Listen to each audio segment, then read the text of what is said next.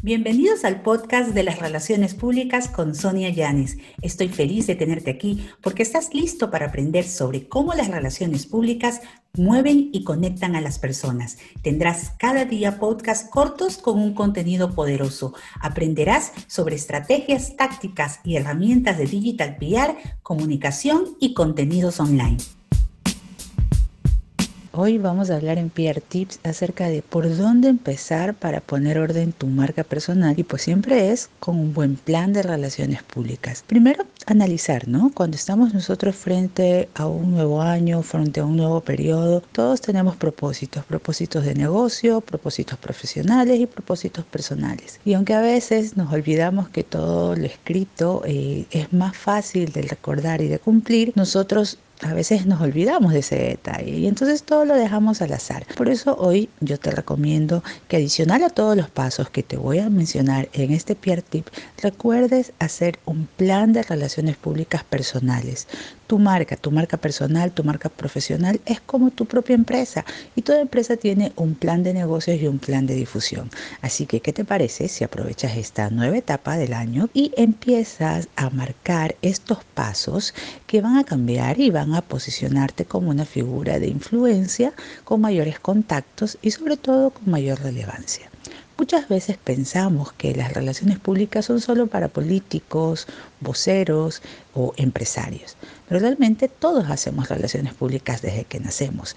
El tener contactos, el hacer redes de trabajo, el apoyar a otros profesionales, eh, es forma de hacer relaciones públicas. Así que primero te recomiendo que evalúes tu situación, es decir, a dónde está tu marca. Segundo, identifiques a tu audiencia.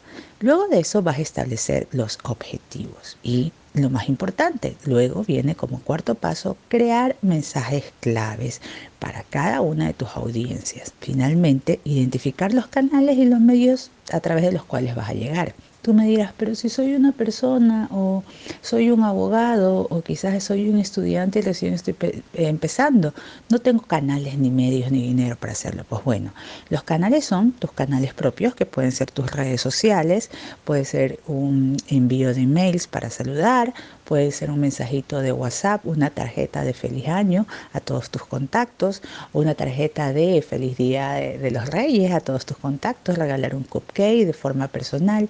No necesitas armar un plan de relaciones públicas gigantescos con variados públicos. Necesitas concretar y hacer una guía paso a paso. Luego, eh, de identificar esos canales, vas a definir tu presupuesto y ser realista. Es decir, si solo tienes 10 dólares, 100 dólares o 1000 dólares para arrancar con tu plan, hazlo. Eh, recuerda que en muchas ocasiones el presupuesto también se puede hacer por canje o por trueque. ¿Qué valor, qué servicio tú puedes dar a otro que te puede ayudar a iniciar este plan con mayores ejemplos de, bondad o, o, de reciprocidad a tus, otras, a tus otros públicos. Por ejemplo, cupcakes.